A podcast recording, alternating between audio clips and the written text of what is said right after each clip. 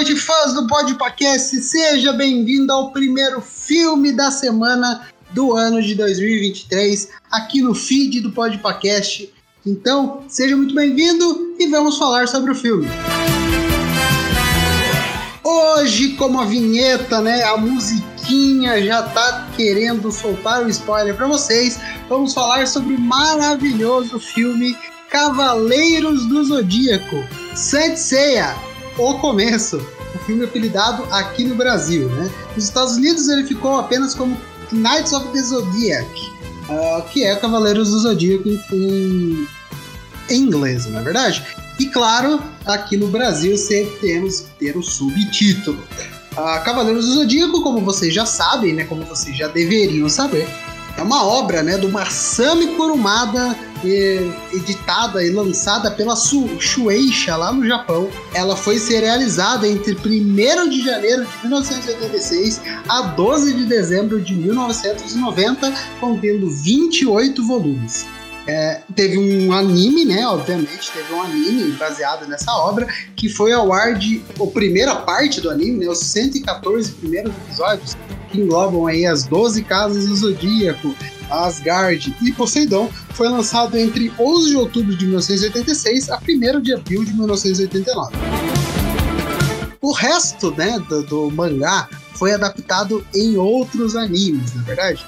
A, primeira, a primeira leva dos animes, né, que foi a saga de Hades, começou ali em 9 de novembro de 2002 e a última fase Elysius foi lançada em 1 de agosto de 2008, finalizando aí um total de 145 episódios inteiro o anime aí de Os Cavaleiros do Zodíaco.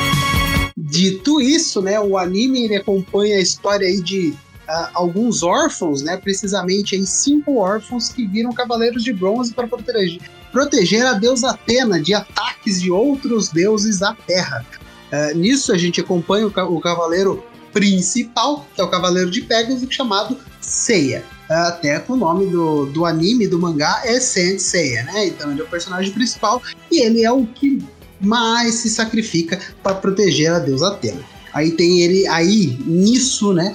Nessa jornada inteira dele, ele tem aí seus quatro melhores amigos, seus irmãos, no, no mangá, né? Não no anime, que são o Shun, Cavaleiro de Andrômeda, Yoga, Cavaleiro de Cisne, Shiryu, Cavaleiro de Dragão e Ikki, Cavaleiro de Fênix. Esses aí são os cinco Cavaleiros de Bronze que englobam aí o núcleo principal para proteger a deusa Atena, que é também conhecida como Saori. Esse aí é mais, é mais ou menos o, o, o plot de Cavaleiros do Zodíaco, tanto do mangá quanto do anime. No filme que vamos falar aqui hoje, lançado em 2023 aqui no Brasil, mais precisamente dia 27 de abril de 2023, é, acompanhamos também ele, Seiya, né, Cavaleiro de Pégaso, que é, na sua infância teve a sua irmã separada dele, né? Aqui também, já para deixar claro, né? Vai ter alguns spoilers do filme. Então só, ah, só escute a partir de agora se você já assistiu o filme.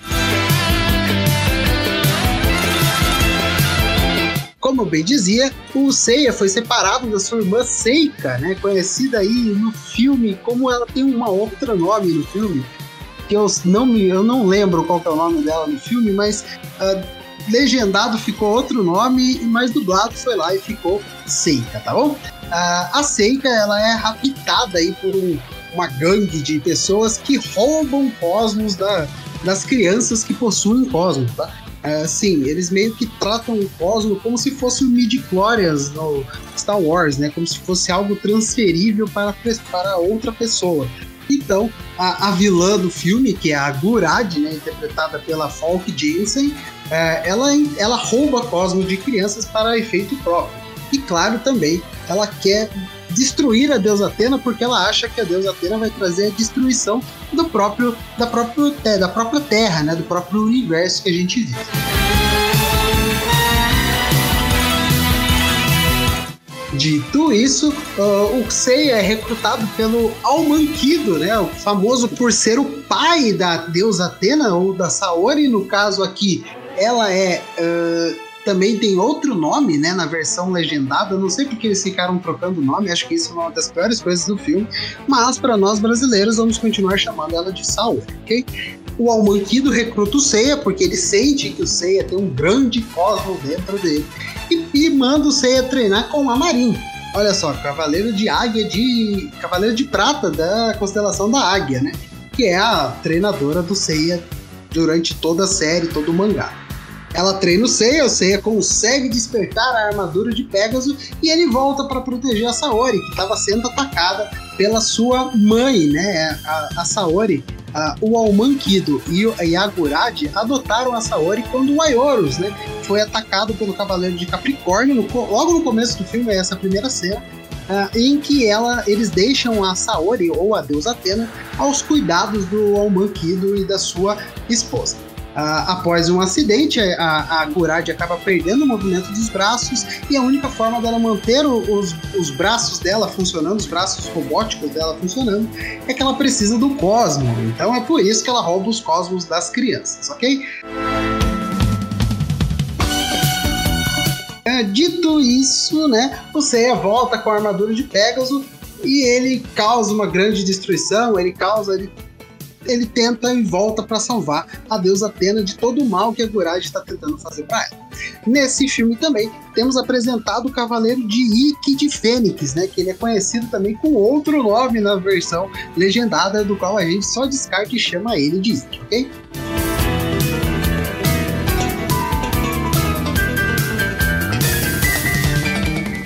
Temos grandes cenas de luta, como uma cena de luta uh, do Ikki contra o, Seiya, uma ótima cena de luta. Cassius contra Seiya também, o Cassius aqui, ele não é um, um aprendiz né, da, da, da, China, a China nem aparece no filme, o Cassius também nem tá batalhando pela armadura de Pegasus, ele é só um cavaleiro é, da Gurad que também tem, ele é, o corpo dele é transformado em meio que um ciborgue, para que ele consiga também utilizar o cosmos, já que ele mesmo não consegue produzir o mesmo, certo? Essas cenas de ação, essas cenas de luta são muito bem coreografadas, muito bem editadas, muito bem feitas. Eu gostei e para mim são os pontos principais do filme. O ponto do enredo do filme é que fica algumas questões, mas claro, né? Que enredo e que filme não temos algumas questões para debater acredito que para fãs iniciais de Cavaleiro do Zodíaco esse seja um filme ok. Eles vão gostar porque, como eu disse, cenas de luta, cenas de, de treinamento, cena, algumas cenas de drama aqui a colar, alguns personagens que transmitem um pouco do que eles estão sentindo para o público. Claro que algumas atuações caricatas, como até mesmo da Gurad e do Almanquido, que é interpretado pelo Xambin, é claro que se passa ali um pouco de não veracidade na luta, né? Mas o Seiya e a Saori estão muito bem escalados.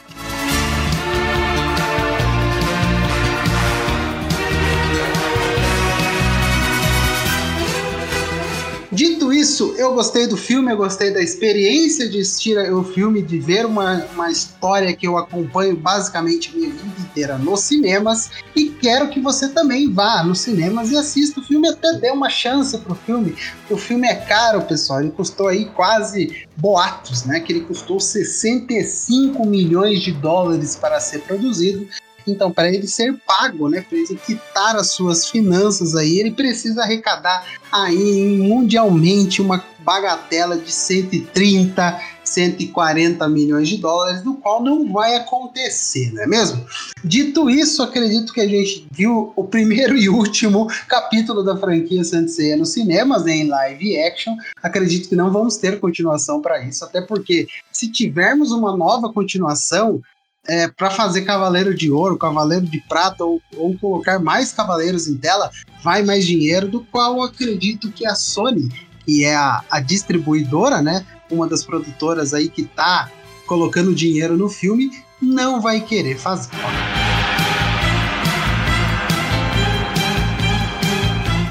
Vá nos cinemas e e assista, assista e tire as suas próprias conclusões de Os Cavaleiros do Zodíaco Senseiya, o começo, tá? Gostei muito, então espero que vocês gostem também. O episódio de hoje é bem rapidinho, é só mesmo para falar sobre o filme, sobre o que eu achei, sobre o que eu uh, sobre o que eu gostei, sobre o que eu não gostei, né? É, um episódio também só pra gente não ficar sem episódio durante a semana. Acho importante a gente voltar a publicar todas as semanas aqui dentro do Podcast. Então, por isso, mesmo que eu faça episódios sozinhos, episódios mais rápidos, eu quero estar aqui com vocês publicando um episódio toda semana, tá bom? Então, para você que gostou desse episódio e quer saber mais sobre Cavaleiros do Zodíaco, também estamos fazendo aí episódio por episódio de todas as sagas do anime dos Cavaleiros do Zodíaco, colocando algumas partes do mangá também como comparação. Então, vá no feed do Podpacast e escute aí, já lançamos vários outros episódios. Ah, já tem a saga do a saga galáctica, né, da Guerra Galáctica, a saga dos Cavaleiros de Prata, está por vir aí as 12 Casas do Zodíaco, tá bom? Um episódio aí de duas horas e alguma coisa, a gente falou bastante sobre sobre a, todas as 12 casas do Zodíaco, tá bom? É, então siga o Podpacast nas redes sociais, é só procurar no Instagram por arroba Podpacast e siga em todos os agregadores de podcast. Para você que é fã do terror, talvez eu traga alguns filmes de terror durante esse ano inteiro aqui para para falar, né? Esse filme da semana vai servir para isso, como é rápido, então, e filme de terror é rápido também, vocês sabem que eu gosto de filmes pequenos de uma hora e meia. Então, uh, siga também o meu novo projeto junto com o Julito, que está sempre aqui também. Uh, Sangue na Telona é só você procurar tanto no Twitter quanto no Instagram, arroba Sangue na Telona, que você vai encontrar o feed e vai encontrar todas as novidades, todos os episódios saindo por lá também. Tá bom? Uh, um grande abraço, a gente vai ficando por aqui. Vá no cinema, assista Cavaleiros do Zodíaco. Para você que é fã, eu tenho certeza que você vai gostar também, tá bom? E para você que não é fã, eu tenho certeza que você vai gostar também, porque é um ótimo filme de ação, ok? Um grande abraço, até lá, até a próxima. Tchau!